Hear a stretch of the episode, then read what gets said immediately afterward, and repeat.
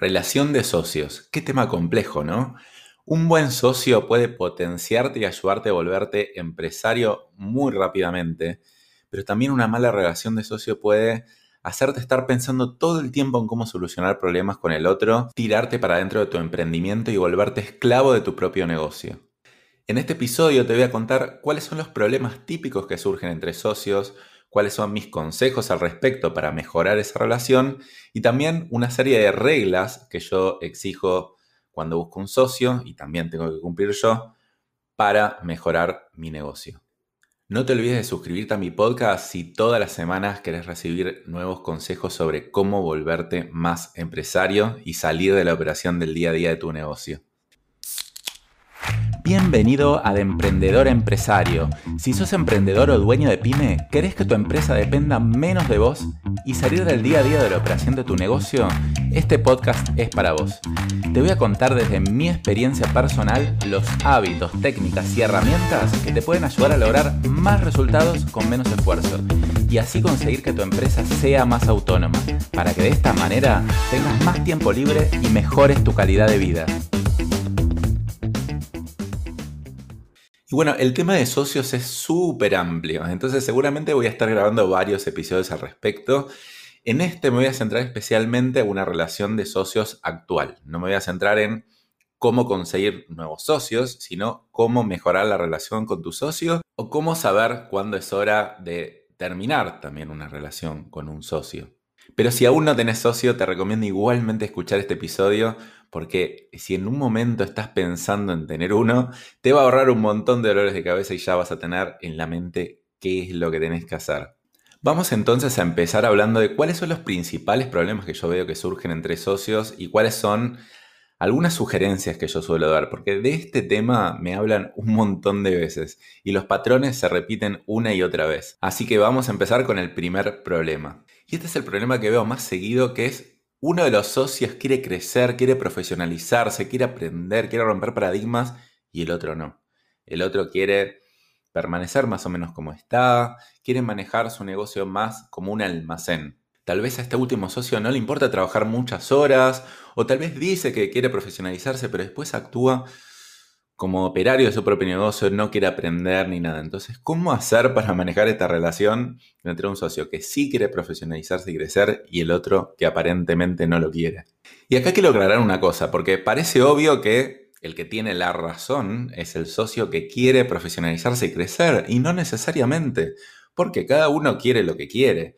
Es decir, si uno quiere estar más adentro del negocio y no quiere profesionalizarse, tiene todo su derecho hacerlo. Entonces no es que uno tenga la razón y el otro no. Simplemente hay diferencias tan grandes de visión que hacen muy incompatible el trabajo y ambos socios se sienten muy agobiados porque de las dos partes se les está exigiendo mutuamente. Acá muchas veces veo el problema de que el socio que no quiere profesionalizarse y crecer no lo admite. No es que dice, bueno, mira, yo la verdad que quiero quedarme acá dentro del negocio, quiero manejarlo yo, no quiero crecer, quiero que todo pase por mí. Ese sí suele ser un problema, el no admitir realmente lo que uno quiere. Y este problema suele surgir porque no se habló nunca de manera concreta de las expectativas. Tal vez abrimos un negocio, nos asociamos, dijimos, bueno, vamos a hacerlo crecer, pero ¿qué significa crecer? ¿Cuánto quiero crecer? ¿En cuánto tiempo quiero crecer? ¿Qué significa profesionalizarme? ¿Qué pasos tengo que dar para hacerlo? ¿Cuál es mi visión? Como en general no está definido de manera concreta, entonces el concepto de crecer es muy ambiguo porque tal vez el otro dice, mira, vamos creciendo un 10% anual, está súper bien. Y el socio que quiere crecer dice, no, pero yo quiero crecer al 100%.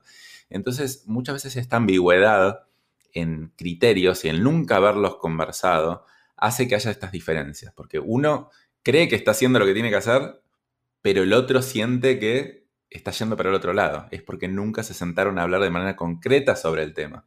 Y mi propuesta acá es que se sienten a conversar. En general las conversaciones entre socios son muy pobres.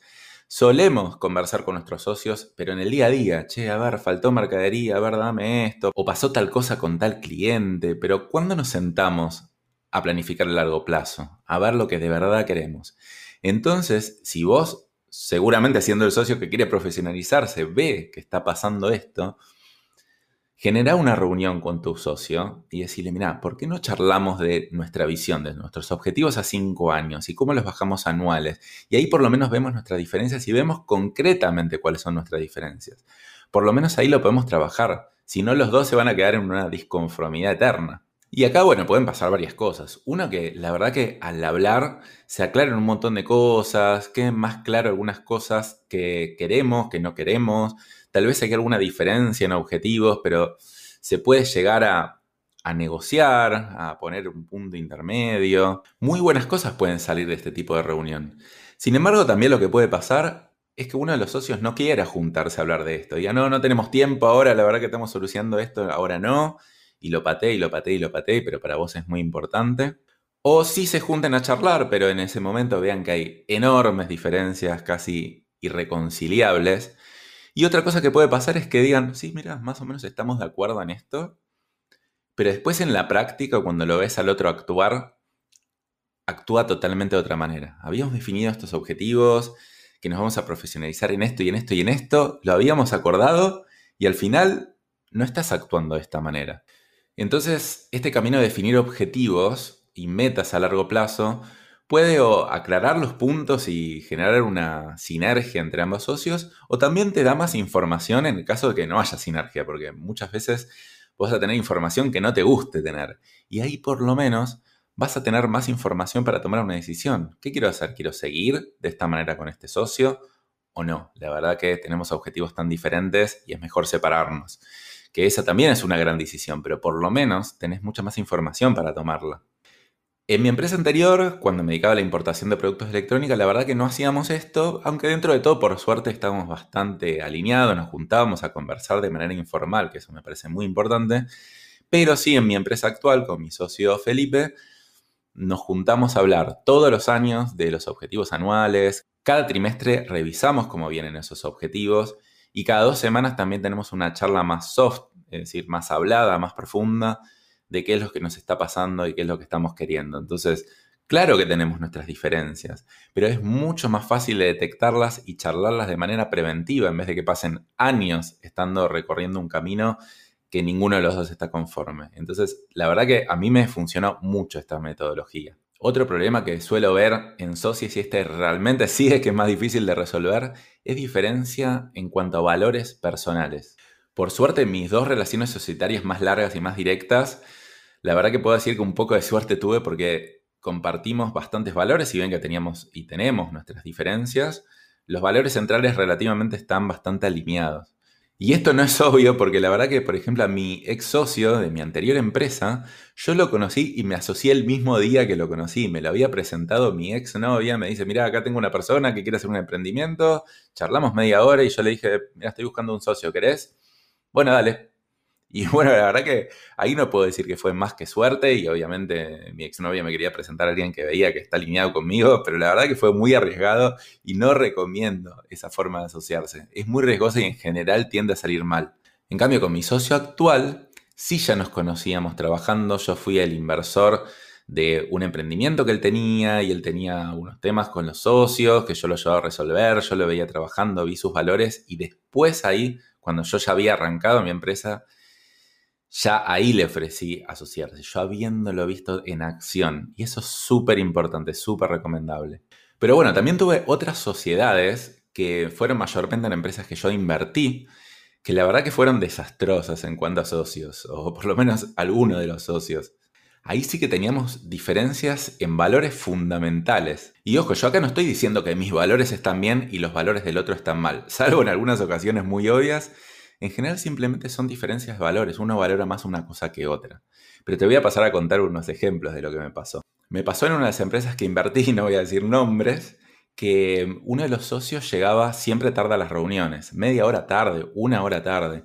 Cuando yo le preguntaba, che, ¿qué pasó? Y me decía, no me preguntes nada. No, se ofendía cuando yo le preguntaba por qué el otro llegaba tarde. Y para mí la puntualidad y el respeto hacia el otro es un valor fundamental. Además pasaba que cuando teníamos alguna discusión de cómo hacer las cosas y un poquito debatíamos un poquito más fuerte, él se levantaba y se iba, se ofendía y se iba. Cosa que a mí no me molesta discutir, hablemos de frente las cosas y resolvámoslo. O por lo menos acordemos que no estamos de acuerdo, pero no me puedo levantar y ofenderme. Puede pasar una vez, pero no puede pasar siempre.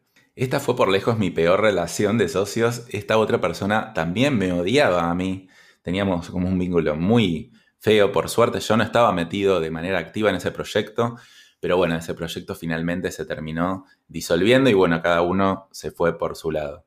En otro proyecto que invertí también, que yo era socio pasivo, dos de los socios tenían un proyecto paralelo que era sabido, pero la idea era que ese proyecto paralelo eh, les insuma muy poco tiempo y la verdad que usaban mucho más tiempo para ese otro proyecto del que decían que usaban y además descubrimos usando recursos del proyecto actual para su otro proyecto paralelo que nosotros no teníamos nada que ver. Entonces, fíjense cómo cuando hay diferencia de valores es imposible continuar. Y tal vez estos son demasiado obvios, ¿no? Pero hay algunas veces que no son tan obvias las diferencias de valores. O por lo menos no son tan obvias de quién tiene la razón.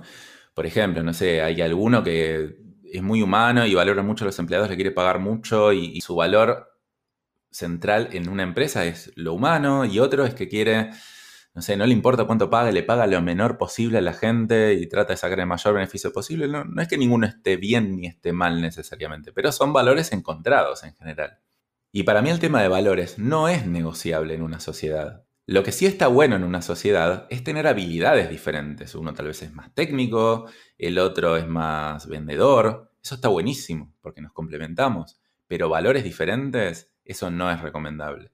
Y acá veo muchas empresas que socios con valores diferentes siguen y siguen por años y años y años trabajando y la verdad que los dos terminan súper frustrados y la verdad que esa empresa nunca va a poder ser un éxito, porque finalmente terminamos más tiempo pasando en discutir con nuestro socio o ver cómo resolver los problemas con nuestro socio que en generar valor al cliente, en generar nuevos mercados. Y ahora tengo una pregunta. ¿Vos y tu socio, si es que tenés socio, comparten valores fundamentales o no? Y acá también hay que tener mucho cuidado porque una vez se puede interpretar que el otro actúa de alguna manera por tema de valores, pero en realidad tal vez no se dio cuenta o lo hace por otros temas de objetivos, algo como es más concreto que no es tan grave como el tema de valores. Entonces, lo primero que te recomiendo hacer, de nuevo, es juntarte a hablar con tu socio. Dice, mira, está pasando esto, esto y esto y esto que a mí no me gustan porque yo lo veo desde esta óptica. Quiero que me digas vos desde qué óptica lo ves. Entonces ahí terminan viendo a ver si son temas realmente de valores o no. Son temas que la verdad el otro dice, mira, la verdad que no me di cuenta. Te pido disculpas, vamos a charlar la próxima a ver cómo encaramos esto, que sería una muy buena respuesta o no, tal vez el otro actuó de verdad por valores o tal vez son objetivos que no están del todo bien definidos. Entonces, antes de asumir que el problema es de valores, primero asegúrate que sea de valores, porque la verdad que si llega a ser de valores, mi recomendación es que no sigas con esa sociedad. Pero muchas veces es por una falta de comunicación. Entonces, lo primero que te invito a hacer es a comunicarte, es a juntarte a tomar un café. Y no, no en horario de oficina mientras te están preguntando cosas los empleados o mientras los clientes te reclaman cosas. Se van a tomar un café o una cerveza después de hora y hablan en profundidad sin límite de tiempo. Otro gran tema que veo en las sociedades son respecto a las sociedades familiares. Y acá es tan enredado el tema que, bueno, hay expertos en sociedades familiares por este motivo.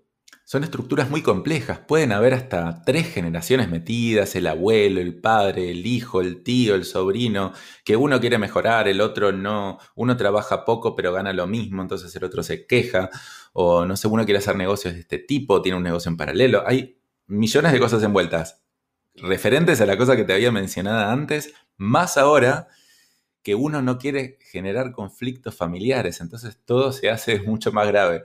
Cuando a mí alguien me pregunta sobre tema de empresas familiares, yo lo derivo a otra gente porque la verdad que son temas muy complejos y muy enredados. Mi primer consejo respecto a trabajar mejor en una empresa familiar es charlar sobre objetivos. Bueno, lo que pasa es que acá puede haber muchos socios, pero lo ideal es juntarse a hablar, a ver cuáles son nuestros objetivos, profesionalizar la empresa un poco objetivos anuales, visión, indicadores para ver si estamos haciendo las cosas como queremos o no. Entonces, así de esa manera nos alineamos. Pero bueno, como te conté antes, puede haber algunos socios que no quieran hacer esto y ahí podría llegar a ser el problema. Lo otro que te recomiendo, tal vez es que veas la posibilidad de contratar a un coach o un consultor en empresas familiares. Hay gente especializada en esto que los puede ayudar a resolver ese tipo de conflictos y tiene bastante experiencia. Yo no soy uno. Entonces los puede ayudar a tener un lenguaje de comunicación en común, a entenderse mejor. Es súper recomendable. El problema de nuevo acá es cuando uno de los miembros no quiere hacer ese coaching o esa consultoría.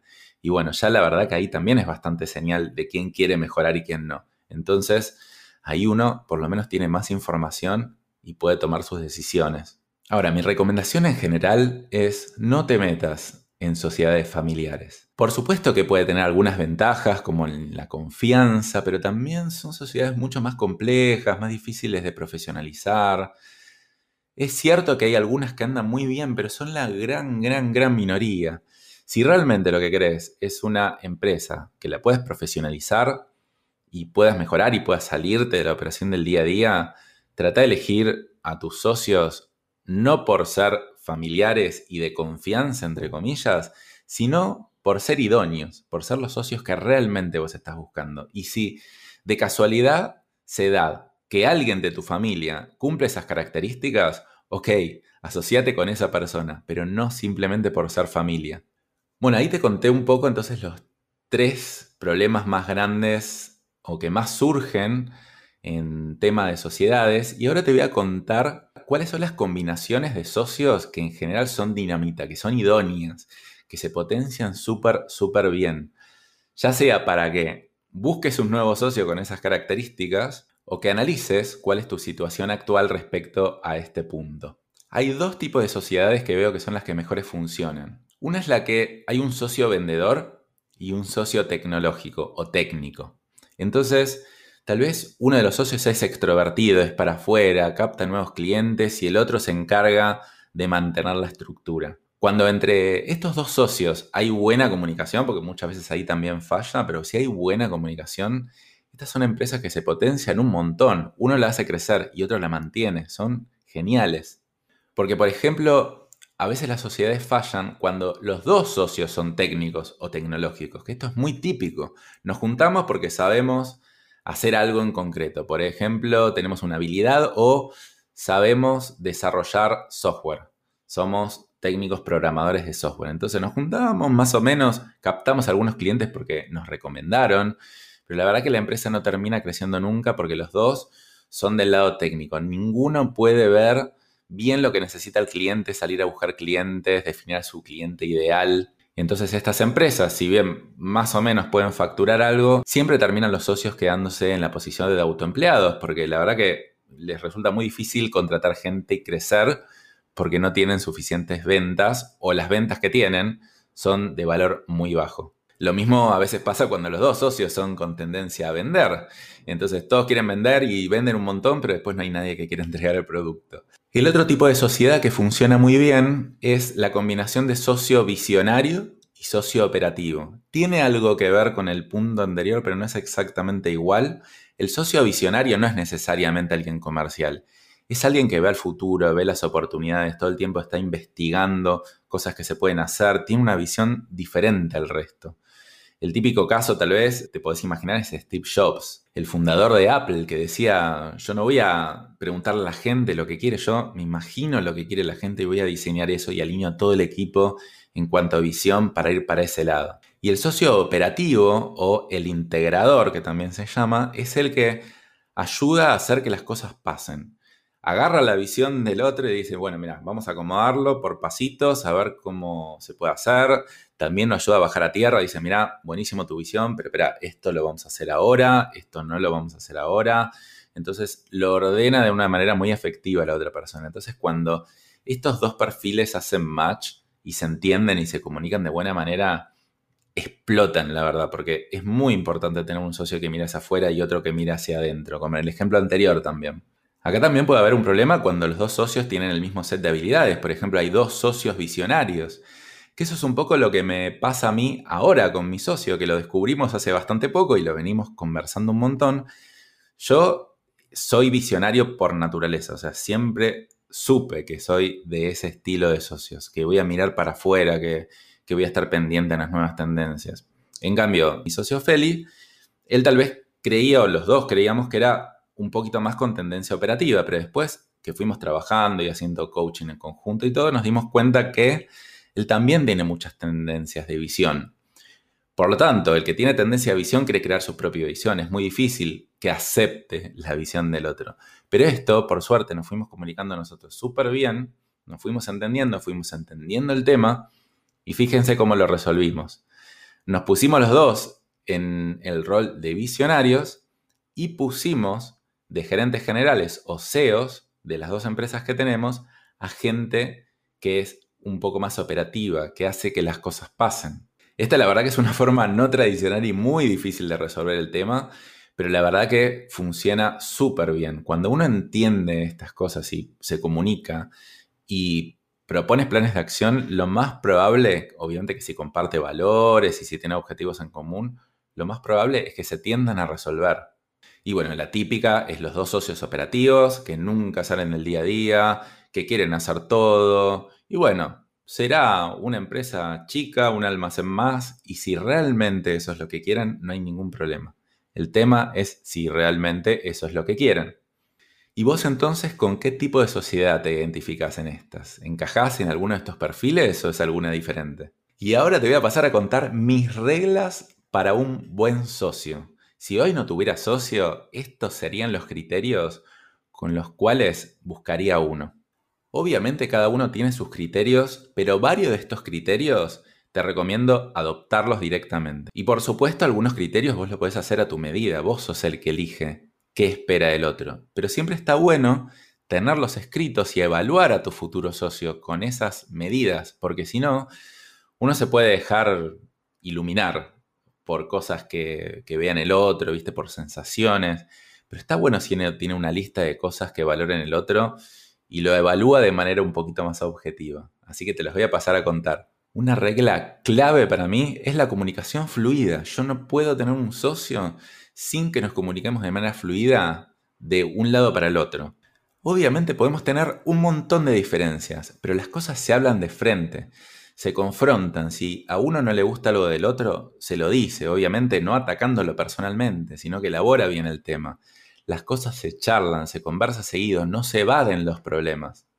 Y uno realmente puede bajar la guardia y confiar que si el otro no está conforme con algo va a venir y te lo va a decir. Entonces la comunicación fluida para mí es una clave para una buena sociedad.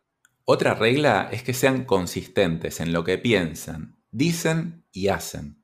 Muchas veces pasa que tal vez se habla de una cosa y después se hace otra y no siempre pasa porque la otra persona esté mintiendo, sino tal vez incluso se está mintiendo a sí misma o tal vez no se da cuenta. Y obviamente uno lo va a tratar de solucionar primero con comunicación fluida. Pero es básico que uno piense, haga y diga todo de manera consistente. Si no, para mí hay demasiadas inconsistencias y no me gusta ese tipo de sociedad. Entonces yo evalúo al otro a ver la consistencia que hay en su mensaje. Otra regla para mí es la transparencia. Y esta no la considero una regla universal porque hay gente que lo maneja diferente y no me parece mal. La transparencia, yo hablo no solo en contarnos todo y en tener toda la información disponible, sino como que, por ejemplo, si un socio maneja la parte comercial y otro la parte operativa, no es una caja negra, que es decir, vos déjame a mí que yo lo resuelvo y listo. Porque la verdad que cuando le va bien a esa persona, todo bien, y cuando le va mal, el concepto de caja negra para mí no está tan bueno. Ahora, hay empresas que lo manejan así, les va bien, pero a mí no me gusta. Me ha pasado en sociedades anteriores y no me ha ido bien. Me gusta la información abierta, me gusta que el otro pueda opinar de lo mío y me gusta a mí opinar del otro. No puedo tener una sociedad que no sea transparente en ese sentido. Otra regla son los objetivos similares. ¿Cuánto queremos crecer? ¿Queremos una empresa orientada a venderla y escalar un montón sin ganar nada? ¿O queremos una empresa orientada a sacar la máxima rentabilidad posible? ¿Queremos crecer rápido? ¿Queremos crecer lento? ¿Queremos tener clientes grandes? ¿Queremos tener clientes chicos? Esa alineación en objetivos me parece muy importante. Al igual que la siguiente regla que es la alineación en valores, que es todavía más importante que es compartir formas de ver la vida, eh, formas profundas de hacer las cosas. Eso para mí es esencial. Este, diría la regla número uno. Ahora, otra regla para mí es tener habilidades complementarias, porque Si bien te digo objetivos similares y valores similares, te digo habilidades complementarias. No es tan conveniente tener dos socios con similares habilidades, sino que se complementen, uno vendedor, otro técnico, bueno, sea lo que sea, pero que se complementen mutuamente y ambos aporten otro punto de vista al negocio. ¿Y vos, tenés escritas tus reglas para tus socios? ¿Tu socio actual machea bien con esas reglas que podés sentarte a escribir hoy? ¿O no machea bien? Y si no tenés socio, te invito también a escribir estas reglas para el momento que estés evaluando asociarte con alguien, ver si las cumple o no las cumple. Y ahora, bueno, por último, te voy a pasar a dar algunos consejos prácticos para mejorar la relación con tus socios. Y el primero es que te lo repito una y otra vez, definan visión, definan objetivos, hay un montón de ejercicios que pueden hacer respecto a eso, pero no pueden no tenerlo definido porque si no, no hay un rumbo. Y si no hay un rumbo, cada uno va a interpretar qué es lo que tiene que hacer a su manera. Y tal vez uno cree que hay muchas diferencias entre uno y otro, pero simplemente que no definieron un rumbo en conjunto. Por favor, si tenés un socio, no deje de hacer este ejercicio. Otro consejo es que entiendas profundamente los deseos del otro, incluso mejor que lo que los entiende el otro mismo. ¿Qué es lo que lo mueve? ¿Qué es lo que tiene miedo? ¿Qué es lo que desea? ¿Realmente lo entendés? ¿Realmente le preguntaste? ¿Realmente trataste de interpretar? Solo así vas a poder manejar la mejor relación posible. Es muy parecido con tu cliente. Cuanto más detallado tengas a tu cliente, cuanto más lo entiendes en profundidad, más lo vas a poder satisfacer o también entender cuando no es tu cliente. Lo mismo pasa con tu socio. Trabaja en lo que se llama cliente objetivo, pero con tu socio. Serían tu socio objetivo o tu partner persona. Otra recomendación es que pidas ayuda externa. Esto es como una pareja. No todo lo vas a poder resolver adentro, no es conveniente, no es nada malo ir a pedir ayuda externa. En general se trabaja con un coach y se trabaja para alinear objetivos, para ver que los dos estamos hablando el mismo lenguaje. Mucha gente no hace esto por la misma razón que no hace terapia, porque cree que la terapia es para los locos. No, la terapia es para mejorarse uno mismo.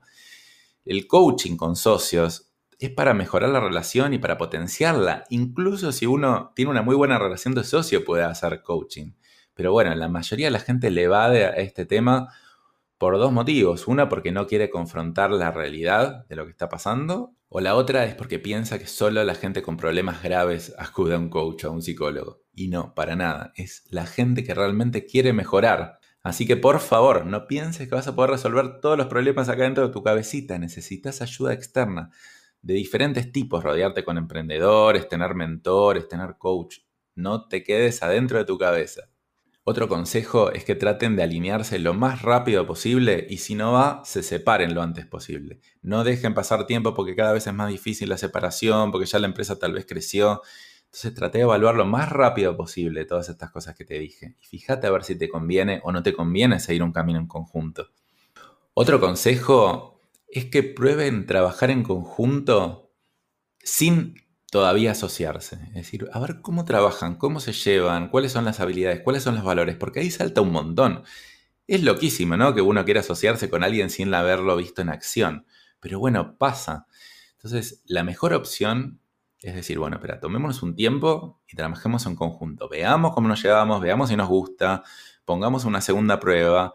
Incluso se pueden ir incorporando a ser socios muy de a poco. Por ejemplo, uno si ya tiene una empresa y quiere incorporar un socio, puede darle porcentaje de a poco, o puede darle porcentaje si sucede tal cosa, o simplemente autoevalúense los dos y vean si son complemento bueno o no antes de asociarse formalmente. Y bueno, y recuerda, un socio te puede ayudar muchísimo y te puede complementar súper bien y ayudarte a volver empresario muy rápidamente. Como también te puede tirar para abajo y volverte a un autoempleado que no puede salir de esa posición y termina siendo esclavo de su propio negocio. Así que fíjate cuán importante es el tema de socios, por favor. Entonces te invito a que analices y trabajes de manera activa en tu relación con tu socio. Y entonces contame, ¿tenés socios? ¿Cuál es tu relación actual? Me puedes contar por Instagram y yo te doy mi opinión, te mando un mensaje privado y me contás cómo te está yendo con tu socio, qué problemas tenés, a ver en qué te puedo ayudar. Mi Instagram es Dani Pressman, me puedes escribir cuando quieras y yo te voy a contestar. Así que bueno, terminamos por hoy este episodio intenso y no olvides suscribirte a mi podcast en Spotify, Apple Podcast o donde sea que estés escuchando este episodio, porque todas las semanas voy a seguir sacando temas como este. Y si sabes de alguien que tiene algún tema con la relación con su socio, por favor envíale este episodio que seguramente lo va a poder ayudar a ordenarse un montón. Así que bueno, nos vemos la semana que viene. Hasta luego.